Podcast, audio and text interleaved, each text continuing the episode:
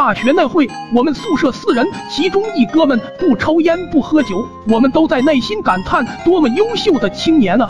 可后来一打听，是这货恋爱了，女朋友不让。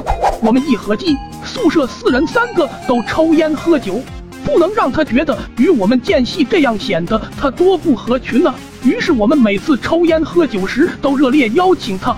刚开始他是拒绝的，后来次数多了也就从了。虽然如此，但每次喝酒时，他女朋友只要一来电话，他那乖巧的样子就让我们不舒服。直到有天，我们又在宿舍喝酒，他喝的有些多，这时他女朋友刚好打电话来，而他也是酒壮怂人胆，拿起电话开着免提，一边和我们喝酒，一边大骂他女朋友。我们听见他女朋友都被他骂哭了，吵着闹着要分手。我们一看是有点大了。赶紧抢过电话，挂了后就把他架上床。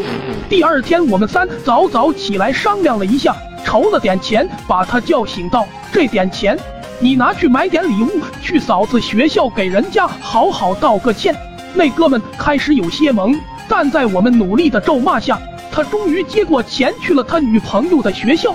一去就是三天，看他回来时满脸春光的样子，我们就知道和好了。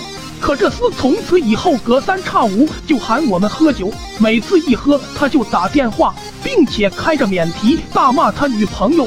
听着那边哭得撕心裂肺的声音，我们良心很是不安啊。第二天赶紧又筹钱让他去道歉。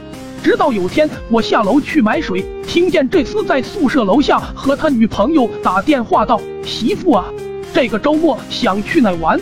电话那头说什么我没听见。但却听见这货连说了三个行后，又笑呵呵的道：“等我买点酒上去，请那三个瓜娃子喝喝，哈哈，让他们三给我们筹点路费。”